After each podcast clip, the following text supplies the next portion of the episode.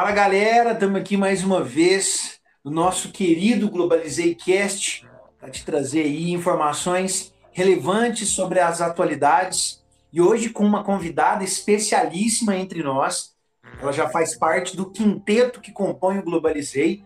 Lembrando aí que o Breno já participou no ano passado de um bate-papo também, de uma live que nós fizemos pelo YouTube vale a pena conferir sobre, sobre o cancelamento, né? Um período em que estava rolando muito essa cultura do cancelamento. E hoje nós estamos com Luana entre nós para falar também dentro do Globalizei, já participando aqui né, das nossas atividades, saindo de trás das cortinas e oficialmente dando aí voz ao nosso importante podcast. Então, já vou te falar desde agora, para você não esquecer, você compartilha esse negócio, comenta, manda para seus brothers assistir, para suas sisters assistirem, porque hoje muitos assuntos legais. Luana, querida, a palavra está contigo. Oi, pessoal, tudo bem? Para mim é muito legal estar aqui com vocês, né? Também sair de, dos bastidores e vir aqui comentar algumas coisas interessantes. E, assim, logo de cara, a gente já vai falar de uma coisa importantíssima que aconteceu essa semana e que precisa de bastante visualização, né? Bastante visibilidade que a gente precisa falar, que é o caso da agressão do DJ Ives contra sua ex-esposa, né? É, provavelmente muita gente tá, acompanhou o caso. No último domingo, essa, a ex-esposa do DJ Ives, a Pamela Holanda, ela postou nas redes sociais, né, uns vídeos aonde aparecia ele agredindo ela na frente dos seus filhos e de outras duas pessoas. No caso, uma dessas pessoas era a mãe da Pamela, né? E a outra era o Charles, que é um funcionário que o DJ afirmou ter contratado para ajudar ele em algumas coisas.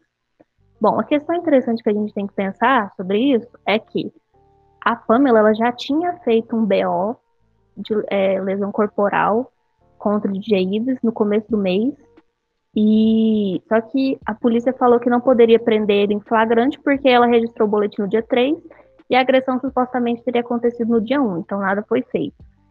E eu imagino que por esse motivo, talvez ela tenha pensado em, em expor nas redes sociais né, o que aconteceu, mas em uma entrevista ela chegou a afirmar que ela não tinha contado antes, que ela não tinha se manifestado antes sobre essa situação, justamente por medo do que poderia acontecer, né? e por conta também da, de, da dependência financeira. E aí a gente já entra num ponto importante em relação à, à violência doméstica, à violência contra a mulher, que é essas questões que fazem com que elas não denunciem seus agressores. Normalmente, é, esses agressores, eles é, são fonte de sustento é, dentro da casa dessas mulheres e elas acabam falando que se elas denunciarem, eles forem presos, elas não, elas não vão ter como se sustentar ou até mesmo por medo de acontecer algo pior, elas é, denunciarem e eles matarem ou alguma coisa nesse sentido, acaba que essas mulheres elas se silenciam e elas deixam as coisas passar. O que acontece muito também é que esses agressores eles usam palavras e de manipulação que fazem com que essas mulheres acreditem que elas não precisam sair dessa situação de, de violência. Muitas, é, muitas vezes eles usam frases como, por exemplo, eu faço isso porque eu te amo, ou então eu faço isso porque eu não posso te perder, você é muito importante para mim. Isso acaba, é, de alguma forma, fazendo com que essa mulher se conforme com essa situação e não denuncie. Em relação ao caso de Jay Ives, a gente teve essa postagem em redes sociais e quando a gente joga algo na mídia, a gente sempre pode perceber que tem uma polarização, né? Então, já de cara, um monte de gente saiu em defesa da Pamela, né? Óbvio. Mas também algumas pessoas é, tentaram, de algumas formas, justificar as atitudes do, do DJ. Ah, porque deve ter acontecido alguma coisa e por aí vai. Tanto que o próprio DJ postou também um vídeo chorando, arrependido, querendo justificar o que estava acontecendo. Ele disse assim que, ouça bem, ele disse assim, que ele agrediu a esposa dele porque ele não aguentava mais ouvir ela falar que queria se matar. Então, sempre, vocês pararem para reparar, quando a gente tem um caso que vai para a mídia, que ganha visibilidade, a gente sempre tem depois um vídeo de um homem chorando arrependido. Ah, eu não sabia. Ah, eu fiz isso por causa disso, disso, aquilo. Então a gente tem que ficar atento para a gente olhar esse tipo de situação com um olhar bem crítico. Até porque isso acaba convencendo algumas pessoas de que talvez a vítima não fosse tão vítima assim. No caso desse DJ, né, ele perdeu um monte de apoio, os contratos foram cancelados, o Spotify, por exemplo, tirou do ar as músicas do DJ e ele acabou sendo preso preventivamente no dia 14. É, sobre isso, eu ainda queria falar umas coisas importantes, que é no, sobre os casos que a gente tem no Brasil que são subnotificados, porque esses casos ganharam visibilidade na mídia porque são de pessoas famosas. Mas a gente também tem pessoas que sofrem casos de violências que não ninguém fica sabendo, porque por causa que o sistema brasileiro, normalmente composto por homens, né, ele não é muito eficiente em acolher e fazer justiça para a mulher. Porque, exemplo disso que eu posso citar, foi no dia 15 do 7, uma mulher ter chamado a polícia para denunciar uma violência doméstica no Rio Grande do Norte, cidade de Santo Antônio, chamou a polícia, porque o irmão dela estava agressivo, né? Estava é, sofrendo violência. Quando a polícia chegou no local, o próprio agente policial chamou a mulher de cachorra, é, incentivou o irmão a bater nela e também bateu nela. Então, assim, aquele que deveria ser um agente de justiça, que deveria acolher e proteger, acabou sendo o agressor. Então, isso tudo contribui para que não haja é, tantas notificações quanto deveria, tantas denúncias quanto deveria. E o que aconteceu, o desfecho desse negócio foi que os policiais eles foram afastados e que eles estão agora em processo disciplinar administrativo, que a, a principal, a pior punição seria a expulsão desses agentes da polícia militar. Então, no Brasil, a gente tem essa cultura de ineficiência, essa cultura de não punição dos agressores, até porque é, até pouco tempo atrás, no Código Criminal, por exemplo, de 1830, a gente tinha que era, de certa forma, permitido o marido é, assassinar a esposa com acusação de, de adultério. A, o homicídio nessa época tinha uma pena atenuada, caso ele alegasse isso. E ao longo da história, o movimento feminista ele acabou contribuindo, né, muito para essa luta das mulheres, tanto que a primeira delegacia de defesa da mulher foi criada em 1985, uma coisa extremamente recente, extremamente jovem. Então, a gente ainda está caminhando para conseguir um sistema mais eficiente e um sistema que consiga, de fato, é, fazer com que essas vítimas não sofram tanto quanto elas sofrem atualmente por conta de comentários, por conta de acolhimento mal feito e etc. Eu posso citar um, um exemplo né, da minha área, da área da saúde, que quando a gente recebe uma vítima de violência doméstica ou violência, seja sexual, qualquer tipo de violência, a gente, seja por a gente perceber, né, algum hematoma, alguma coisa que aconteceu, seja por essa pessoa relatar, a gente é, automaticamente a gente faz uma notificação e só que essa notificação ela não é suficiente para se transformar numa denúncia. É responsabilidade, né, da pessoa que acolheu essa pessoa, essa vítima, incentivar, explicar como funciona o sistema e encorajar ela a transformar essa notificação numa denúncia. A própria vítima tem que fazer isso. Só que muitos profissionais de saúde acabam não fazendo isso por medo de sofrer retaliação, às vezes do agressor, ou então por, às vezes, nem conhecer como funciona o sistema.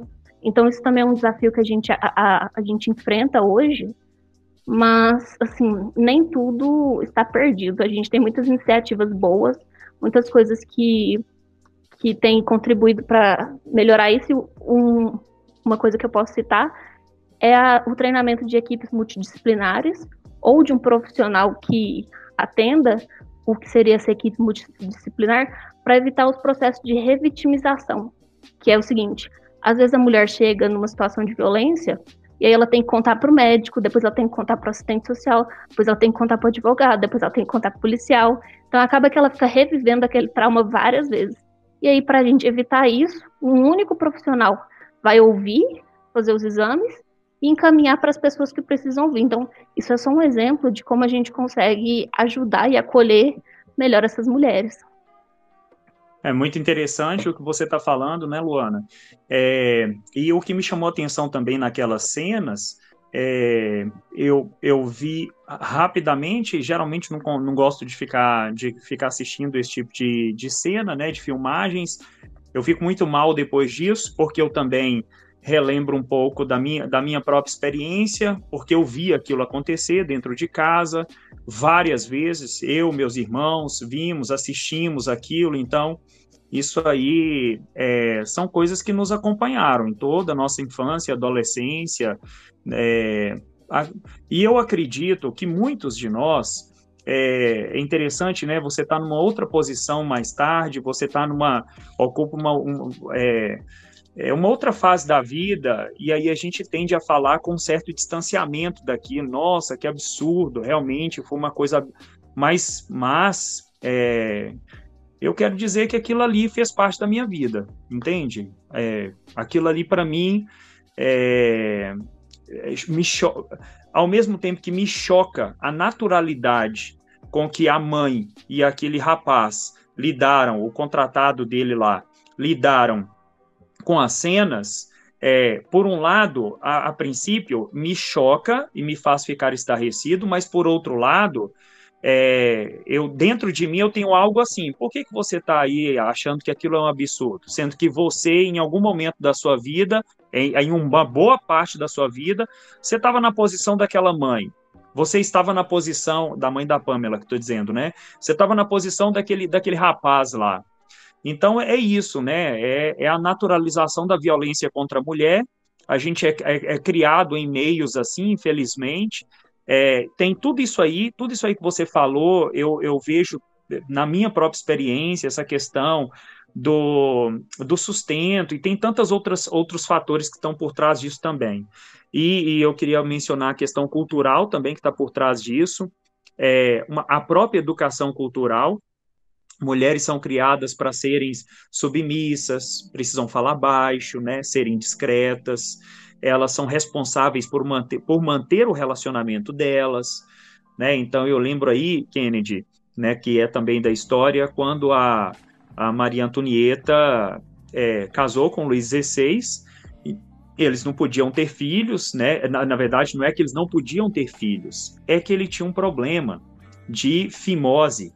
Então, assim, o prepúcio dele era mais fechado, né? Então, quando o pênis dele endurecia, então, o, o, o, isso gerava dores, porque ele precisava, né, operação de fimose hoje, coisa simples, né? Naquela época não.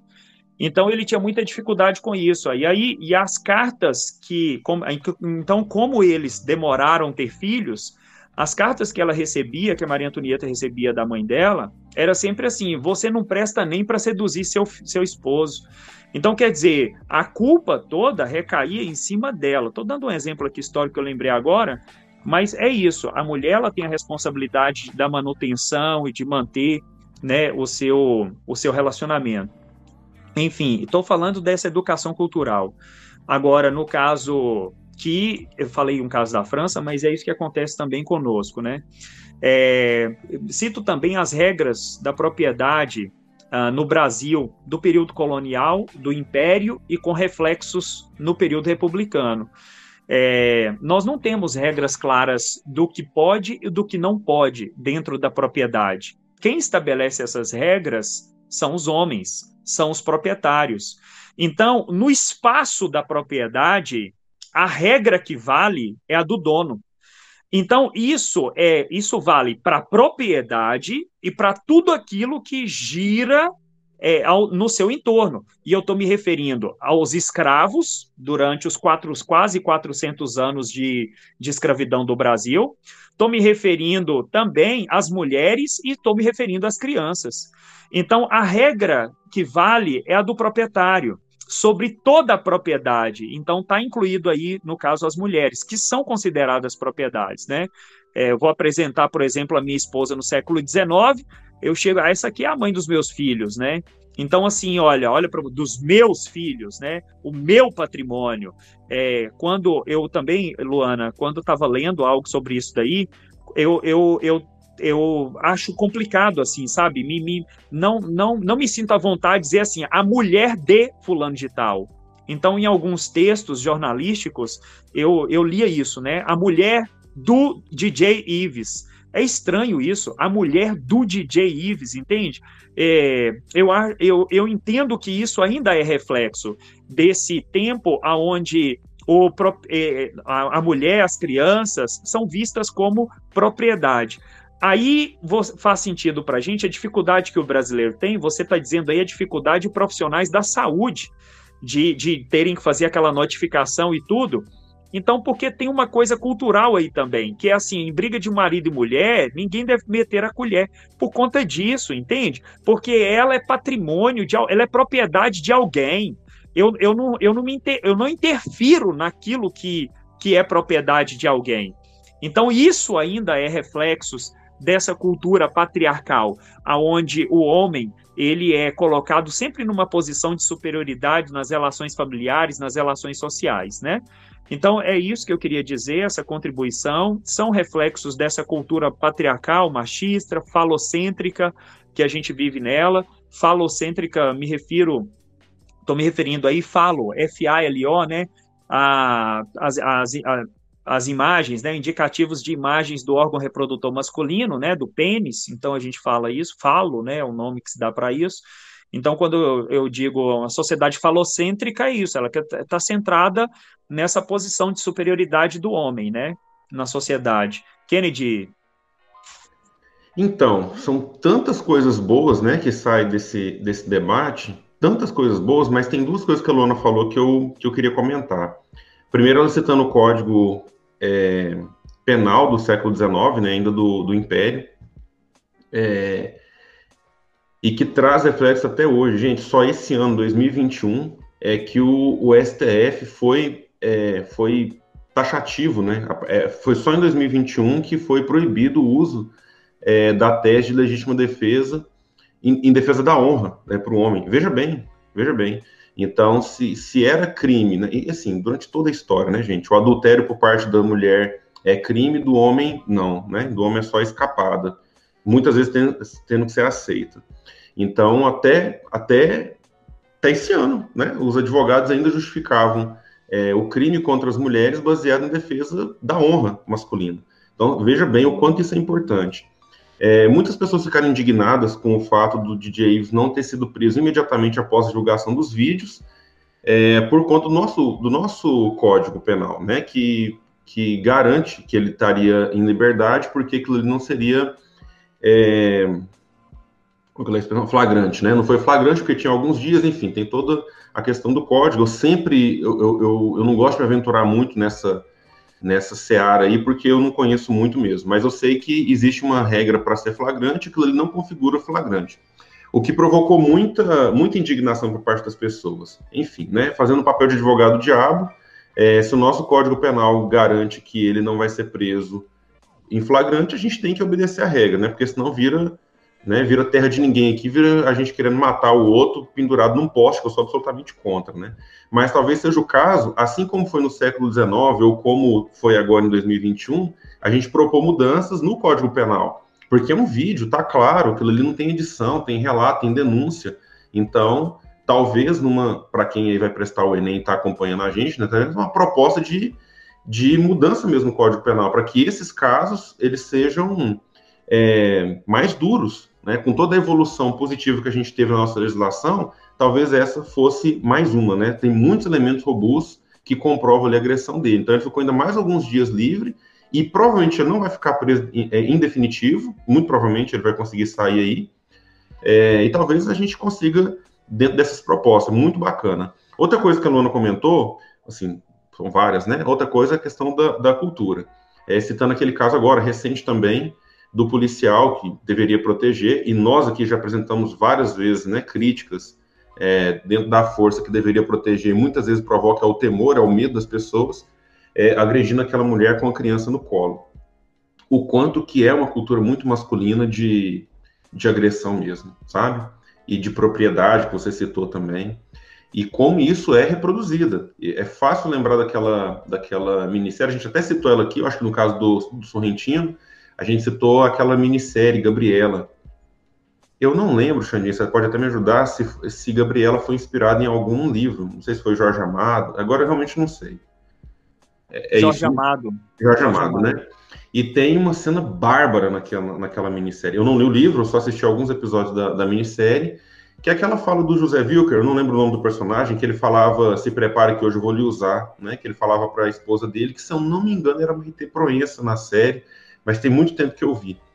E tem um crime bárbaro lá, né, cara? Que é o José Wilker, ele comete um assassinato, é, e a sociedade, que é uma, uma que é uma reprodução da sociedade brasileira do início do século XX, se eu não me engano também. Eu, eu só, só, me veio isso agora porque vocês comentaram, eu não, eu não olhei nada disso. É, e as pessoas é, veem como justiça mesmo, né? Ele matou a esposa porque a esposa estava com outro na cama. Então, assim, é, a reprodução da, é, da cultura, ela é muito forte, gente, ela é muito forte. Não por acaso, muitos saíram em defesa do DJ Ives. Muitos saíram de ah, boa coisa ela não fez. Com certeza alguma coisa ela tem aí. O cara não ia fazer isso à toa. A ponto do idiota é, comentar, achando que ele está se protegendo, falando que ele batia para proteger a vida da mulher. Olha o nível, cara, da, do o, o, o, cara, ele acha que ele vai sair leso de uma dessa, porque a própria a cultura é, masculina e patriarcal protege ele disso. Né? O, o, outra coisa bizarra que apareceu e foi muito explorado depois foi o aumento do número de seguidores que ele teve depois da exposição desse caso aí.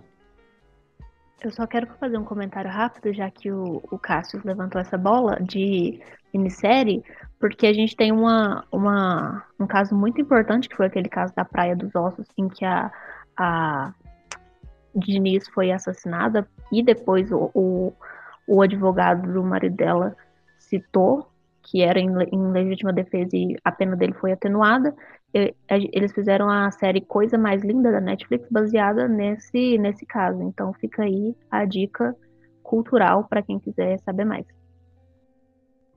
Bom, eu quero, eu quero fazer um comentário aqui. É, quando a gente estava discutindo, galera que está aí nos vendo, nos ouvindo, esse, esse assunto, é, nós sempre falamos da pauta, né? E e eu, eu não sou da área de história como os meus amigos Alexandre e Cássio, e eu confesso que na geografia, a gente, apesar de estudar né, a questão de população, esse tipo de assunto ele é menos comum, principalmente na minha área de atuação. E, e desde que a gente discutiu sobre a pauta, é, fortalece em mim a vontade e necessidade de desconstruir muitas das ações machistas que temos no dia a dia, né? nunca de violência, é, apesar de eu viver num meio né, familiar em que eu nunca presenciei nada disso, né, como o nosso colega Alexandre relatou no início da fala, eu nunca presenciei oficialmente e acredito né, que, que pelos vídeos deve ser extremamente desconfortável né, estar nessa situação. E, e assim, uma coisa que eu gostaria de falar para quem está aí acompanhando o nosso trabalho, né? É muito importante você repensar suas ações ou as suas próprias opiniões ou convicções de mundo, né? Como, como a Lona falou, é muito recente uma condição é, judicialmente favorável em relação à mulher no Brasil, Brasil, né? Um país, e aí a gente vai, vai trazer para o Ocidente é, que vai, vai levantar muita bandeira de democracia, de direitos. Então, não, não sinta-se né, construída a ponto de não ter que mudar em suas ações. Nesses aspectos, nesse esse bate-papo, ele serve não só de alerta, mas de crítica também a uma sociedade que enaltece um homem que violenta a mulher e que, em muitos casos, ganha seguidores ao invés de perdê-los. É, é assustador o que a gente enxerga né, dentro de uma sociedade. Talvez é, essas ações sejam até é, tem uma colaboração de um momento político, de um discurso feito, né, por quem está à frente de uma nação e que e que traz um discurso de violência, um discurso muitas vezes de, de truculência. Então, cuidado, repensar muito, né? Aquilo que você toma como certo, como verdade, pode, pode não ser o mais ideal para a sua vida ou para a vida das pessoas que estão ao seu redor. É, e assim, é, essa fala, desde que nós discutimos a pauta, ficou muito em mim, assim, né? É, dentro daquilo que a gente precisava discutir, um alerta precisava ser o resultado final, né? É, de, pelo menos da minha fala, para as pessoas que estão acompanhando o nosso trabalho. Né? É, tome cuidado, né? É, busque se informar mais. Eu, eu, tenho isso como uma obrigação moral para minha vida, para minha vida social, né? para melhorar, inclusive, o convívio com as pessoas que estão à minha volta. Pense nisso. Põe circo, põe circo. Vamos falar de futebol. Então vamos, vamos, vamos. É lógico que eu tô brincando com põe circo, porque eu sou um pouco crítico nisso aí, na verdade. É, eu acho que essa expressão põe circo, ela, ela, tem que ser tomada com um pouco de cuidado, porque geralmente a gente chama de põe circo esse entretenimento mais popular, né? Ninguém fala que é põe circo quando o cara vai pra ópera, vai ver o, o Bolshoi na Rússia, vai ver um, um, uma orquestra, né, sinfônica. Geralmente a, a expressão põe circo é adotada para quem gosta de futebol, Big Brother, que são culturas populares. Então, estou só brincando assim com o põe circo. Mas é porque a gente teve dois episódios de futebol é, que misturam é, assuntos que a gente está falando nos últimos, é, nos últimos meses. Mais de ano a gente vem falando sobre pandemia e política. E eu não sou desses que acha que não tem que ter uma mistura entre coisa e outra. Muitas pessoas é, pedem né, que os, os, os, esportistas de qualquer área não misturem uma coisa com a outra, né? É, é, política com esporte, por exemplo. Eu acho que essas coisas estão intimamente ligadas, né? Futebol, então, o próprio surgimento do futebol tem tudo a ver com manifestação de grupos subalternizados, operários, grupo de elite, enfim. Eu acho que é impossível, não é que é difícil, é impossível dissociar futebol e política. Pois bem, a gente tem aí, na, é, há uma semana, a gente teve a final é, da Eurocopa entre Itália e Inglaterra, e aqui na América a gente teve a final entre Brasil e Argentina. E os dois assuntos, é, os, os, dois campeonatos, atravessam assuntos que eu acho muito importantes. Primeiro, é, na Europa a gente viu casos é, bárbaros de vandalismo após a final. A final aconteceu na Inglaterra, então o país que estava recebendo é, a final acabou sendo derrotada, né? a Inglaterra foi derrotada nos pênaltis pela Itália, e a gente viu muito vandalismo, muitas cenas de violência, invasão de, de propriedade, sabe, depredação. E primeiro a gente tem uma ideia de que o, brasileiro que é violento, né? São os sul-americanos que são violentos. E a gente, eu acho que é muito bom a gente perder esse, esse estereótipo, né, de limpeza e de civilidade que a gente tem na Europa. Na verdade, o futebol foi criado na Inglaterra e eles são muito violentos também, sabe? Tem pessoas que que falam, né, gente, que é, se você acha que a Inglaterra é, é, é certinha, é limpinha, é porque você nunca foi para lá, porque realmente tem muita violência, é, muita cena é, como essas acontecendo lá quando se trata de futebol. Mas o caso mais importante desse, para mim, é o caso de racismo que teve.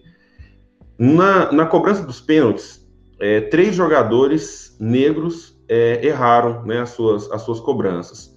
E esses jogadores negros foram alvos de racismo imediatamente após a derrota da Inglaterra. Vários, vários casos né, nas redes sociais é, com ofensas é, raciais. Inclusive, um deles foi o Marcus Rashford, que a gente comentou nos primeiros vídeos, né? Eu e o Thiago comentamos nos primeiros vídeos do Globalizei sobre o, o Rashford, que ele tinha uma campanha bem bacana na Inglaterra, é, enviou uma carta para o parlamento britânico pedindo né, assistência e a manutenção da alimentação nas escolas, porque em razão da pandemia muitas pessoas mais pobres de periferia não tinham acesso. Então ele tem uma ação muito bacana e ele foi um desses alvos de racismo aí. E é curioso, gente, como que é, os casos como homofobia, como o racismo, o machismo, né, a misoginia, aparecem nesses momentos. Fica parecendo que a gente aguenta uma situação é, é, em, em, casos normais, entre aspas, e no primeiro momento que a gente se exalta, é, esses preconceitos vêm à tona, que é o que aconteceu na Inglaterra. Então, esse caso de racismo revela muito é, como o íntimo das pessoas aparecem, e diferente do Brasil, fazendo um elogio aí, né, já que eu critiquei, um elogio que a gente faz para o futebol da, da, da, Europa é que eles tratam o caso de racismo com um pouco mais de rigor. Não que eles são exemplos de nada, nem espelhos de nada, porque a Confederação de Futebol da, da União Europeia, na verdade, passa pano demais para racismo. Mas, no geral, quando acontece violência no estádio ou caso de racismo, as pessoas são banidas para sempre dos estádios. Eles nunca mais podem pisar lá. É, outros esportes em que a questão racial é muito forte, como, por exemplo, na NBA nos Estados Unidos, Lá é desse jeito. O cara que pratica o racismo, ele nunca mais assiste um, um, jogo da NBA. Nunca mais. Eu lembro que em 2014 teve aquele caso do dono do Los Angeles Clippers, né, que é um, um time da NBA, em que vários casos de racismo foram notados né, nas entrevistas, é, é, ligações telefônicas. Ele também era dono de propriedade, ele, ele, ele se negava a alugar é, é seus imóveis para pessoas negras ou latinas. Ele chegou a falar que no time dele só jogava negro porque eles eram bons, porque ele não queria negro no time dele. Então, depois disso, ele foi obrigado, a NBA obrigou ele a vender o próprio clube, então ele vendeu, pagou uma multa é, de, se eu não me engano, 2 milhões ou 2 milhões e meio de dólares na época, e nunca mais vai poder é, entrar num, numa quadra para poder assistir nenhum jogo da NBA. Gente, para mim é isso aí. Para mim é isso aí. Né? Se a gente adota medidas como essa, isso vale também para o caso de misoginia, racismo, né, crimes contra a mulher. É, a gente, é, parafraseando aqui o professor Itamar que eu tive no, na, na UNB, ele falava: a gente aprende quando criança o que é certo, a gente aprende na igreja o que é certo, a gente aprende na escola o que é certo.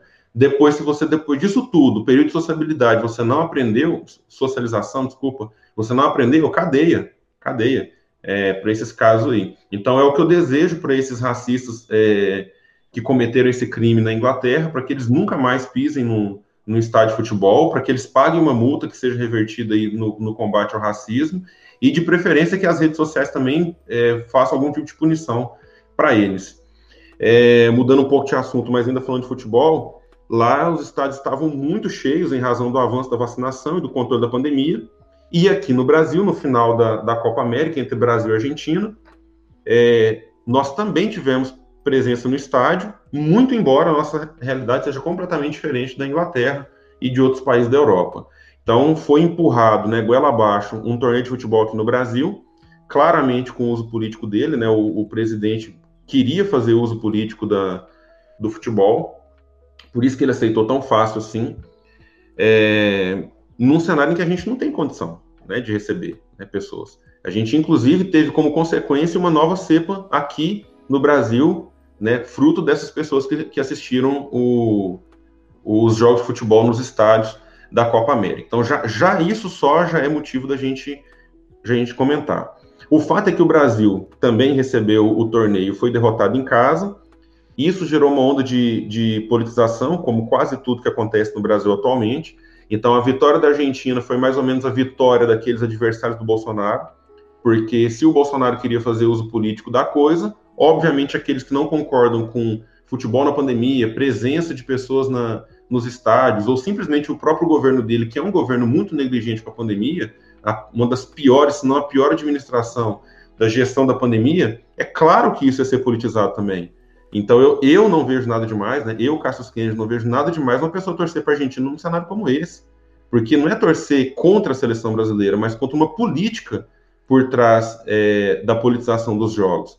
E eu não falo só no caso do Bolsonaro, não. Nós já tratamos outras vezes de futebol e política aqui, ou de esportes e políticas aqui, e quase sempre, quando a gente vê esse uso é, político do esporte, a gente se coloca ao contrário quando o regime é ruim, mãe. Eu não vou, eu não vou estar do lado do regime nazista na, nas Olimpíadas de 36, eu não vou estar do lado da, da, da, da Copa de 70 do, do, do presidente se ele está torturando e matando pessoas aqui. Isso aconteceu diversas vezes, então não vou estar do lado disso mesmo, não. Não que eu tenha assistido o jogo, eu não assisti. Não que eu tenha torcido para a Argentina, porque eu não torci, mas porque eu também não torci para o Brasil, não. Então, quando as pessoas falam que é, torceram para a Argentina ou torceram contra a seleção brasileira, eu entendo completamente. É, eu só estou muito isolado do futebol, muito afastado, porque senão provavelmente eu teria torcido é, a favor da Argentina mesmo. Mas eu não assisti o jogo, não tem nada disso, não.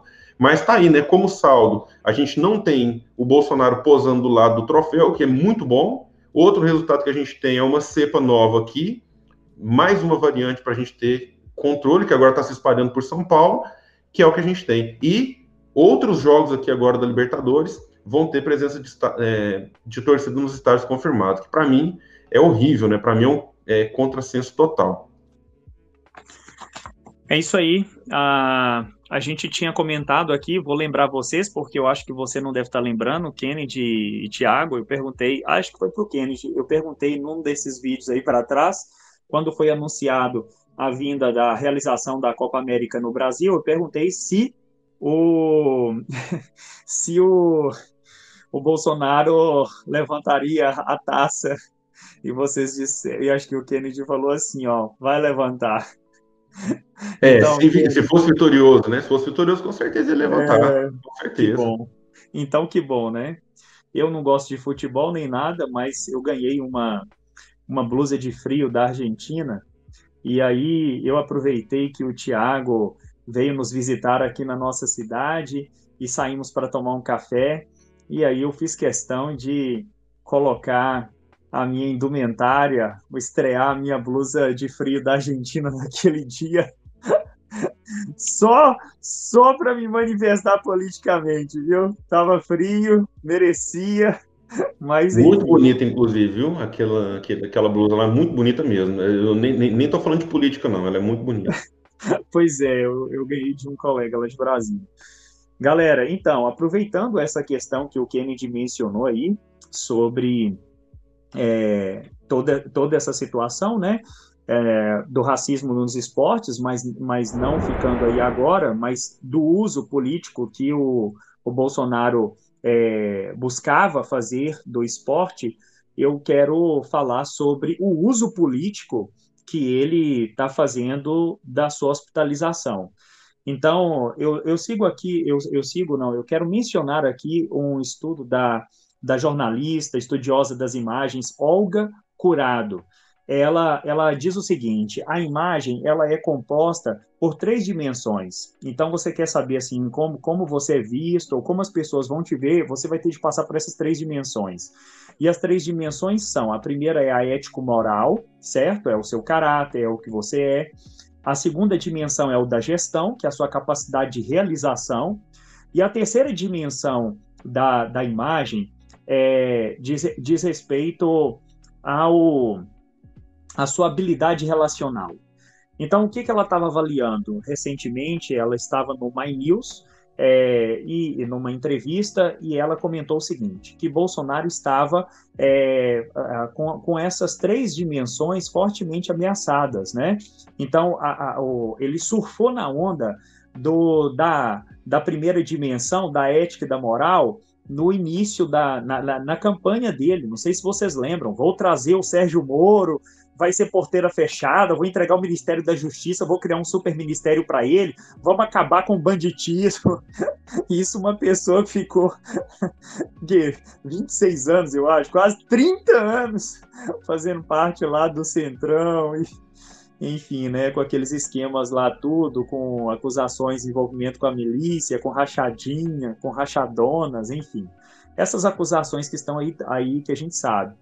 É, a partir do momento em que o, o Moro sai, pula fora do governo, a gente já tem aí arranhando uma dessas dimensões, né, dessa imagem, que é a imagem ético-moral que ele estava sustentando, e a CPI vem e, e, termina de botar a cal né, nessa, nessa dimensão da imagem dele, porque está revelando as negociatas de não só um grupo, mas de, de, alguns grupos dentro do Ministério da Saúde, né? Recentemente nós vimos aí é, o, o, o, ministro Pazuello, que disse que nunca negociou vacina, acabou de ser visto, é, é, a, a, Folha de São Paulo acabou de mostrar uma imagem dele, né, onde ele negociava a Coronavac, que ele disse que não ia comprar de jeito nenhum, e o governo já tinha iniciado a compra dela, é, pelo triplo do valor dela. Então, enfim, é, ele disse que aquilo ali não foi uma negociação e tal, acabou de lançar um, um, uma nota aí, o Palácio do Planalto, estão pedindo direito de resposta para a Folha de São Paulo, mas o fato é o seguinte: a CPI ela acabou com essa imagem ético-moral, essa dimensão ético-moral da imagem do, do Bolsonaro. Né? Nós temos aí já Bolsonaro já é, investigado por crime de prevaricação pela Procuradoria, Procuradoria Geral da República. É, do outro lado, a gente tem, a gente tem então essa é, a dimensão é, de habilidade relacional dele. Bom, isso aí não precisa falar, né? A capacidade de relação com os outros poderes, Bolsonaro está criando, cria conflitos não só com os outros poderes da República, mas como com outros países, inclusive com a Argentina. A gente falou disso em outro em outro cast aqui é, no Globalizei. então, enfim, essa capacidade relacional dele, né, esquece. E nós temos ainda aquela capacidade, a dimensão de gestão que está relacionado com a imagem dele também totalmente arranhada. Gente, agora aqui, é, em abril desse ano, Bolsonaro já tinha anunciado que talvez ele fosse passar por uma cirurgia por conta de, de uma hérnia dele.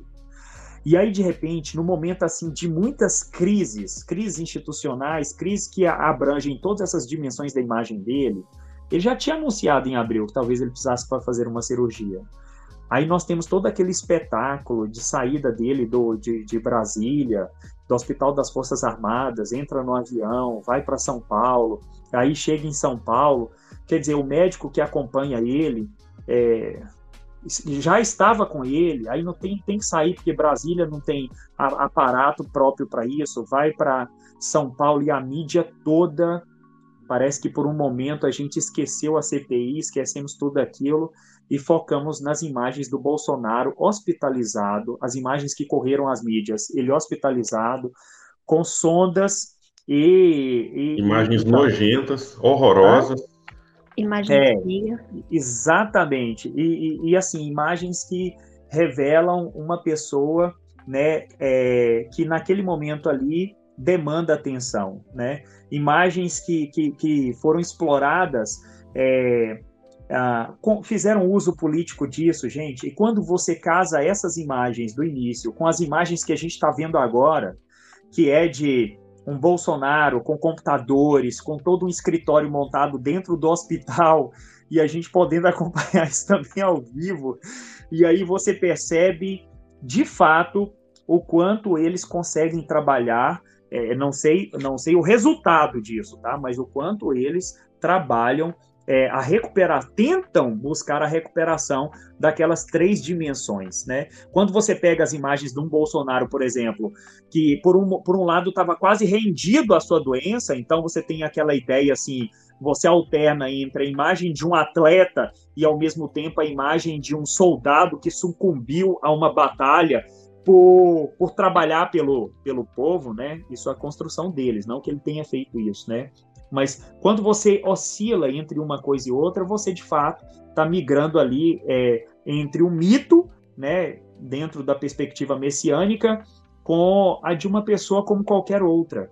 Isso gera empatia, isso, isso gera condolência, por parte dos brasileiros, né? Eu lembro que eu estava na natação e uma senhora pegou e falou para uma outra pessoa do meu lado assim: "Nossa, você viu o Bolsonaro, né? Ele está no hospital agora". Então, quer dizer, gera é isso mesmo, né? Gera o, o, a, a compaixão por parte das pessoas. Então, como eles têm trabalhado essas imagens é justamente para tentar resgatar um pouco daquilo que eles perderam naquelas três dimensões que a Olga Curado fala em seus estudos, né? É sempre oscilando da imagem de um atleta, de um soldado, para a imagem de uma vítima, uma pessoa que realmente assim está ali esgotada pelo que ele faz pela nação. Não sem motivo. A, a primeira mensagem que foi postada enquanto ele estava indo para o hospital foi a seguinte: consequência da tentativa de assassinato promovido por um antigo filiado do PSOL braço esquerdo do PT, para impedir a vitória de milhões de brasileiros que queriam mudança para o Brasil. Um atentado cruel, não somente contra mim, como também contra a nossa democracia. Gente, olha como ele é, lança mão dessa, de, dessa gestão da imagem de uma, de uma pessoa que está hospitalizada para poder retomar o discurso ou a imagem que antes ele tinha, né? Antes, no caso da. É, é, antes, inclusive, de ser, de ser eleito, porque ele retoma o mesmo dis, discurso do momento das, da, em que ele toma aquela facada lá pelo Adélio, né? Então é isso. É, o uso político da morte, a morte, né, as doenças são importante capital político. É, é sempre bom dizer, lembrar disso, né, Kennedy? A gente tem, né, é, Luana e Tiago, a gente tem aí o símbolo maior disso é o Getúlio Vargas, né, o quanto o uso político da, do suicídio de Getúlio Vargas ele acabou adiando o golpe militar por mais 10 anos e deu força para um getulismo que estava é, minguando já naquele período. E lembro também o que motivou Getúlio Vargas a chegar ao poder em 1930, que foi a morte do João Pessoa, é, que dá nome para Paraíba justamente por conta disso, morto pelo João Dantas na confeitaria em Recife, lá chamada Glória, né? Confeitaria Glória, por um crime que não passava em nada, né? Só lembrando aqui a nossa audiência que o Getúlio Vargas tinha saído com, é, com o João Pessoa como vice, só que eles tinham perdido a eleição é, em 1929, 30, né? Então eles tinham perdido a eleição e aí o, o João Pessoa, o vice dele, ele volta para o Rio Grande do Sul, o vice dele vai para Paraíba e ali entre Paraíba, é, Pernambuco, e, e, tem um problema de famílias, famílias que estão disputando o poder. O João Pessoa centraliza a gestão ali, tira o poder de determinados coronéis, vai é, entrar numa disputa com um advogado jornalista chamado João Dantas, expõe a intimidade de João Dantas, inclusive no, no diário lá da União, e o resultado é que João Dantas, para vingar toda aquela situação política, disputa de coronéis e disposição de intimidade, mata o João Pessoa. Então, matou João Pessoa nessa confeitaria em Recife, e mas no final da história, Getúlio Vargas não perde a oportunidade. Ele, que tinha perdido as eleições, bota o crime no colo, né, respingando aí no colo da, de quem tinha acabado de vencer as eleições, e no final da história, o corpo do João é, Pessoa vai passar por todas as grandes capitais do Brasil, vai ter o espetáculo da morte, vai ser utilizado politicamente. Getúlio vai, era o estopim que Getúlio Vargas precisava para justificar o golpe de 1930. Então é isso. O que a gente está vendo é, é, a exploração dessa imagem né, dele é, doente para tentar retomar aquelas três dimensões da imagem dele, que estavam extremamente desgastadas, e o, o capital político que ele tem é, buscado angariar por parte é, desse momento. Se ele vai conseguir, isso aí cenas dos próximos capítulos. Eu acho que não, porque eu acho que isso não vai sensibilizar quem já não não não é aquele grupo, né, aquele eleitorado ali, os bolsonaristas fiéis, raiz, né? É quem com crime fere, com crime será ferido, né? Já dizia o poeta. No caso do, do Vargas, ele entra no poder por meio de um de uma, um uso político da morte do John People, né? E exatamente aquela tentativa de atentado a Carlos Lacerda é o que acaba precipitando também a, a, a crise final, né, que leva ele ao suicídio eleição de Juscelino Kubitschek, prorrogação de um, de um golpe que estava desenhado. Gente, é muita coisa, muita coisa. E eu poderia acrescentar agora, recentemente, nas campanha, na campanha das eleições de 2014, em que a Dilma foi reeleita, quando Eduardo Campos é, tragicamente morreu naquele acidente aéreo, e a Marina herdou o capital político dele, que era baixíssimo naquele momento, e a morte. A morte comoveu e ela dispara na, nas intenções de voto, figurando é, em primeiro durante várias semanas. Ninguém imaginava que a Marina estaria fora do segundo turno. Né? Então, Marina e Aécio era Marina, vitoriosa, Marina e Dilma era Marina, vitoriosa. Acabou que ela nem foi para o segundo turno, porque talvez não soube aproveitar tão bem assim é, é, a morte do Eduardo Campos. Mas é, é fato, gente, essa, a, a, facada do Adélio Bispo, né, a, o, a, a morte de, de, de, do Campos, João Pessoa, tem vários episódios na história, não só no Brasil, que mostram como esse apelo ele é, ele é muito eficiente, absolutamente eficiente na história. Então, eu também concordo, onde eu acho que não vai ser suficiente para recuperar essa imagem do, do Bolsonaro, que está bastante desgastada, mas querendo ou não, dá um tempo, né? Até porque o, a CPI agora entrou em recesso também, mas com certeza foi um. mudou completamente essas imagens, né? Não sei se você viu no Instagram lá da Lilia Schwartz, ela postou, e ela, eu adoro quando ela, ela posta uma foto e comenta a foto. Gente, como eu gosto, né? É, ela faz aquele papel de analisar uma fotografia ali, e é muito bom. Ela, ele, o, o Bolsonaro postando aquela, postando aquela foto dele tentando caminhar, né? Bom, caminhando, né, efetivamente caminhando, e o que que isso significa, né, como que as imagens são construídas. Cara, é muito bom, sabe? Muito bom mesmo ver. E eu estou sendo muito sincero, quando eu falo as pessoas acham que eu tô, tô, assim, tô sendo irônico, eu desejo pronta recuperação para o Bolsonaro. Eu acho que o caminho não é a morte, né? não é assim, não, não é o que eu desejo para ele. Nem, nem porque eu costumo desejar a morte de ninguém, honestamente falando, assim, por mais piada que a gente costuma fazer em situações críticas, e até porque eu não desejo a permanência dele no poder, né? Eu desejo muito que ele perca, é, e eu acho que a morte dele precipitaria, como foi outras vezes, a eleição de pessoas do mesmo grupo político que é, estão fazendo muito mal para o Brasil nesse momento. Sobre eu, eu acho que eu acho que a gente está num assim a pauta hoje tensa, né? Eu vejo assim uma tensão toda. Eu queria chamar o nosso homem do tempo para ele poder aliviar um pouco aqui e explicar para a gente é, entende? Se vai chover na Alemanha ou não.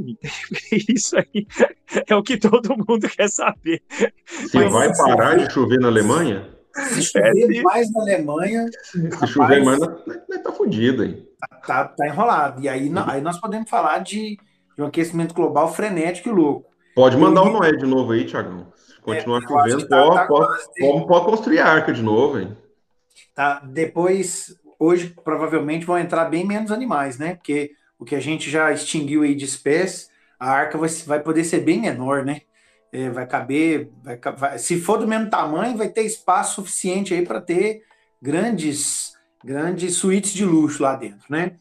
É, mas aí é o seguinte, o que eu ia falar é exatamente isso. Vamos trazer um, um assunto, apesar de catastrófico, mais, uh, mais tranquilo aí, né? Diante de tudo que a gente está escutando. Cara. Brother, desculpa de interromper de novo, porque você não interrompeu ninguém. Mas no cinema, a chuva geralmente é uma transição, é uma passagem de uma coisa pela outra, uma transformação. Então, a chuva que literalmente é a passagem de um assunto tenso para algo que não é menos tenso, mas pelo menos não está no campo político, está no campo mais daí da, da natureza barra social. Porque a gente acha que não está no campo político, mas vai estar tá também, né? Mas vai estar tá também, é. De leve, de leve, de leve. Aí você pensa assim, pô, o que, que a chuva tem a ver com política? Vamos lá. A primeira coisa, né? estão sendo registrados nesse verão do hemisfério norte os maiores índices de chuva dos últimos 100 anos da Europa centro-ocidental, né? Considerando aí Alemanha, Bélgica, Luxemburgo, França, todos esses países estão tendo índices bastante elevados de chuva. Uma, uma relação aí com a geografia, com a climatologia, países que estão entre 50 e 55 graus de latitude norte e que, na prática, pensando nas condições climáticas, não apresentariam em condições normais esses índices volumosos de chuva. Lembrando que o clima ele não é uma ciência exata, existem variações, pelo contrário, uma ciência natural, quando a gente vai estudar climatologia, né? E chuvas podem sim acontecer com maior e menor intensidade. O que nós estamos observando é que eventos extremos estão sendo cada vez mais comuns e, logicamente, que nós vamos falar de grandes alterações climáticas.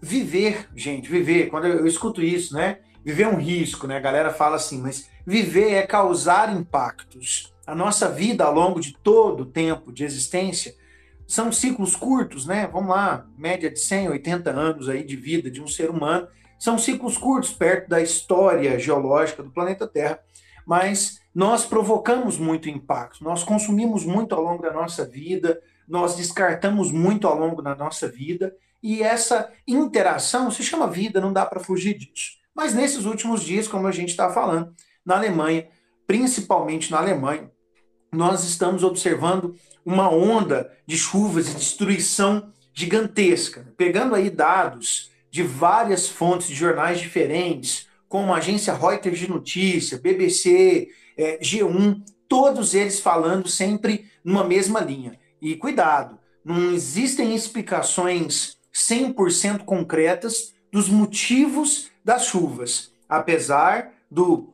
presidente da Alemanha, lembrando que o presidente ele não é a figura máxima do governo alemão, é a chanceler Angela Merkel, você não pode esquecer, mas o presidente Frank Walter, eu acredito que fala esse Walter é Walter, considerando aí, né, a Alemanha, ele está associando a esses eventos a mudanças climáticas, como, por exemplo, provocadas pelo aquecimento global.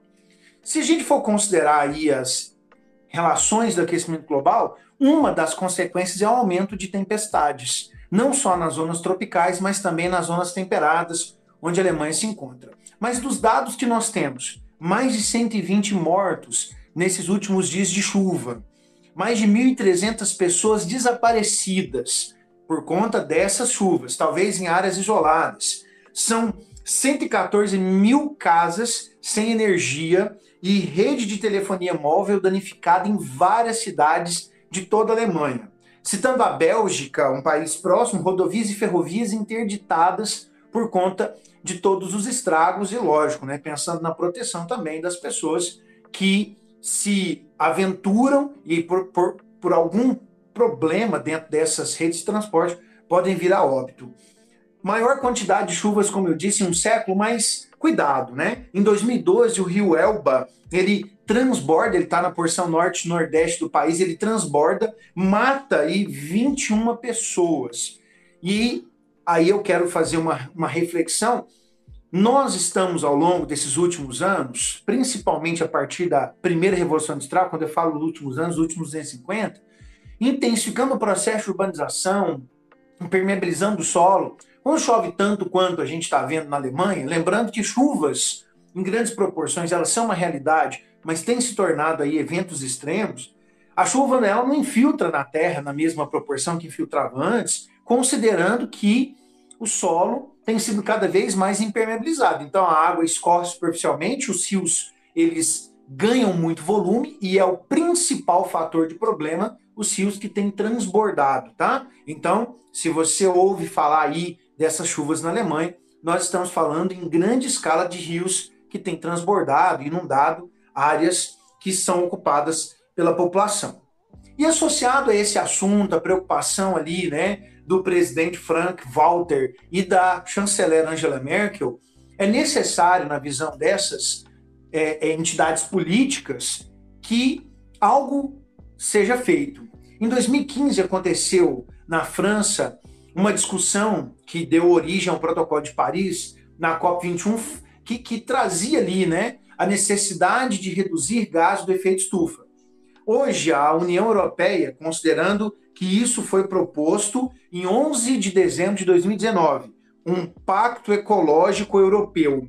A União Europeia, hoje composta por 27 países, considerando o Reino Unido fora desde janeiro desse ano, a União Europeia, com seus 27 países, já coordenou um pacto de mudança em ações da indústria, na dinâmica populacional, no uso de energia, para que até, pasmem, 2050, a emissão de gás do efeito estufa seja nula dentro do continente europeu. E uma das perspectivas mais fortes desse pacto é que não só as nações dentro da União Europeia, mas todas as nações tenham possibilidade de acessar essas mudanças que o clima e a população global merecem. Beleza? Olha só, para que tudo seja possível, estão sendo mobilizados fundos dentro do plano de investimento do Pacto Ecológico Europeu e do mecanismo de transição justa, que é o seguinte: algumas áreas que vão ser afetadas, edificações com soluções energéticas próprias. Quando eu assisti o filme dos Vingadores lá, aquela Tony, do, do, daquela torre do Tony Stark, né, autossuficiente energia, você pensava que aquilo seria algo impossível. E dentro da proposta do novo pacto, isso não é uma realidade muito distante. Edificações que, além de reduzir a absorção de luz solar e produzir muito calor, né, dentro das chamadas ilhas de calor, além delas refletirem mais a luz do sol, terem jardins verticais, uma, uma, uma convivência maior com vegetação, é, é, busca-se também soluções energéticas próprias, principalmente com a utilização de energia solar e maremotriz. Então, é uma mudança catastrófica dentro das condições de uso e ocupação do solo. Transportes públicos gratuitos. A citar aí, na França, um dos assuntos que, que a gente tinha destacado, desde setembro de 2018, Dunkerque, na França, propôs transporte gratuito para toda a população. Com que, com que custo? Algumas empresas tiveram os impostos levemente alterados para cima para que a população tivesse aí uma condição de é, se deslocar em transportes gratuitos, diminuindo congestionamentos, gastos com todo esse tempo de espera, emissão de poluentes para a atmosfera. Então, uma conta que ecologicamente começa a ser colocada em pauta. E lembrando, o Pacto Ecológico Europeu ele não é só uma solução ambiental, mas também econômica, visto que para entrar em funcionamento na sua plenitude total, muitas obras deverão ser executadas. O Pacto Ecológico Europeu é considerado um dos principais mecanismos para tirar a economia da Europa de uma crise que se arrasta desde 2002, 2012, desculpa, e foi profundamente é, é, é, engrandecida pela pandemia do coronavírus. Então, cuidado quando você considera que é só uma preocupação ambiental e não é. Toda a infraestrutura necessária para que esse pacto aconteça oficialmente e diminua casos extremos, como os que nós estamos vendo na Alemanha com as chuvas, tem a ver também com questões econômicas. Olha só, eu, eu te falei, eu te falei aqui que 114 mil casas estão sem energia. Para restabelecer energia para todas essas casas, existe um custo. Existe o uso de mão de obra, existe salários sendo pagos e economia que gira a partir dos empregos que serão gerados dentro dessa dinâmica. Transportes, como eu falei, né, é, é públicos funcionando, mais pessoas andam no transporte público, mais pessoas tendem a consumir, porque não vão ter que lidar com congestionamento, vão ter contato muito mais próximo ali com lojas e restaurantes, sem que estejam presas no trânsito. Produtos com menor obsolescência, uma das propostas, produtos mais duráveis, produtos que não têm uma vida útil tão pequena. E, gente, a princípio, numa ideia econômica de, de, de, consumismo, você poderia se perguntar: pô, isso não se sustenta. Dentro da proposta desse plano, isso se sustenta enormemente, mudando o ritmo de, de consumo e sendo uma experiência para um futuro próximo em que empresas de grandes lucros, como por exemplo a Amazon, iriam bancar, iriam com, com impostos bancar programas sociais devido a um futuro próximo que a gente percebe aí, a gente ouviu falar isso, né, uma renda básica universal, pessoas que são menos favorecidas. O transporte gratuito em Dunkerque, por exemplo, ele, ele, ele está associado a vários elementos, inclusive a questão é, socioeconômica. Durante a pandemia, várias famílias foram severamente afetadas numa condição de consumo e o transporte gerava custos que oneravam enormemente essas famílias em situações econômicas mais vulneráveis. Então, é uma forma de equilibrar um pouquinho a equação e melhorar a condição de vida para um número muito grande de pessoas. Xandim? Não, você falando e dando essa aula aí para gente, eu fico imaginando assim, gente, qual é o político que teria coragem de anunciar um plano desse aqui para o Brasil? Porque de imediato ele vai ser taxado de comunista, socialista, de esquerdista é o básico nessa história toda, né? Então, enquanto você falava aí, me lembrei também, isso é quase um New Deal é, Green em Kennedy.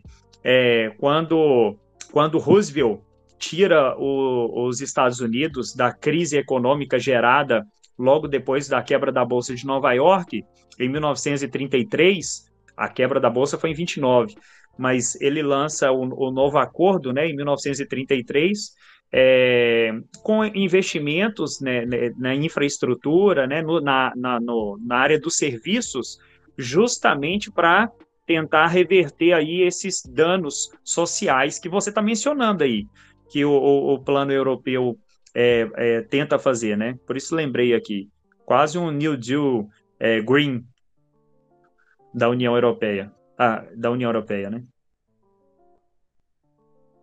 Bom, é, dentro dentro do que você falou, Xandinho, é interessante que existe uma ala que é bem mais conservadora e não gosta da ideia. Você deve imaginar, na Europa tem, tem uma, uma posição ali de direita bastante forte, né? Que considera que esses, esses movimentos são extremamente arriscados e perigosos, porque isso não se sustentaria a longo prazo. Para falar sobre isso, olha só, é, eu separei eu separei alguns dados, né? Quando a gente fala, por exemplo, de Dunkerque na França, para que seja possível que o transporte seja gratuito, seria mais ou menos necessário um valor de 3 bilhões de euros por ano para sustentar. Então, o que, o que é a proposta do prefeito? E olha só, o prefeito, eu até anotei aqui, ele é formado em planejamento, ele é doutor, desculpa, o nome dele é Patrício, Patrício, eu acho que fala assim, ele tem doutorado em planejamento urbano. Para começar aí, né, Xandinho? Nós não temos políticos que, na sua maior parte, têm uma base de estudo de dinâmicas na vida urbana, né? Nossos políticos são comediantes, ex, é, é ex-ator pornô, e aí a gente entende para onde a nossa política está se encaminhando. Uma milico escolha difícil. Expulso, milico expulso das Forças Armadas, é enviado. Isso aí, é isso aí, é, é, a realidade da nossa política. E aí o cara, ele, ele, ele, traz, ele traz na sua perspectiva dados muito concretos. Olha só, são mais ou menos 3 bilhões de gastos né, de euros por ano para sustentar em Dunkerque essa condição aí de transporte gratuito.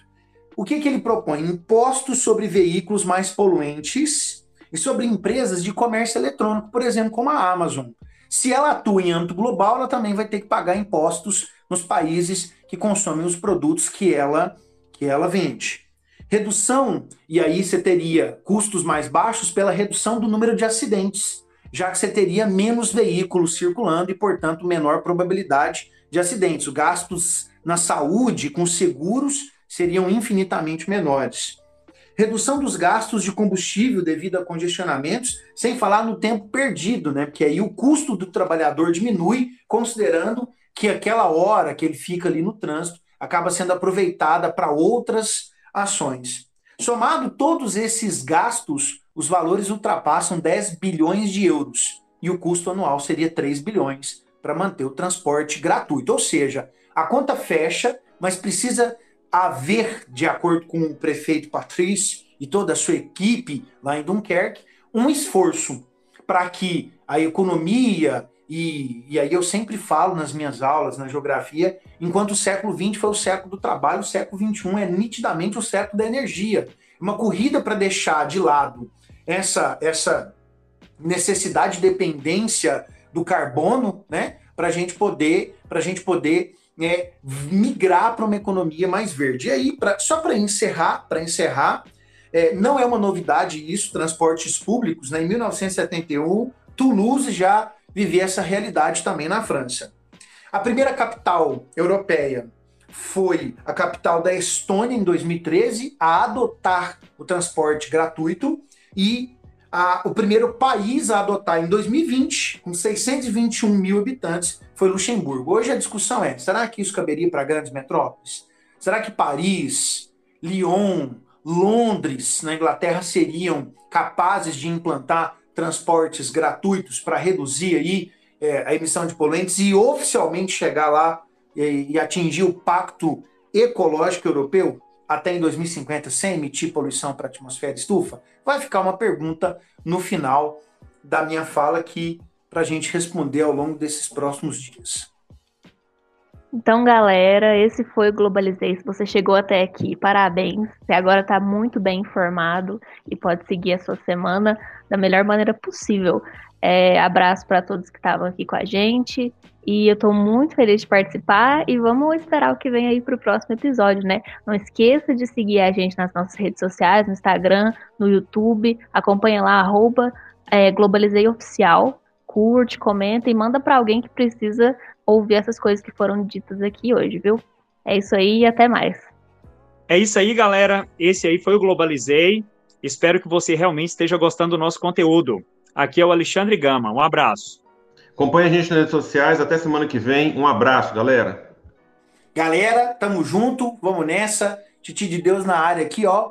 Vai lá, globalizei. Like, like, like, like. É nóis.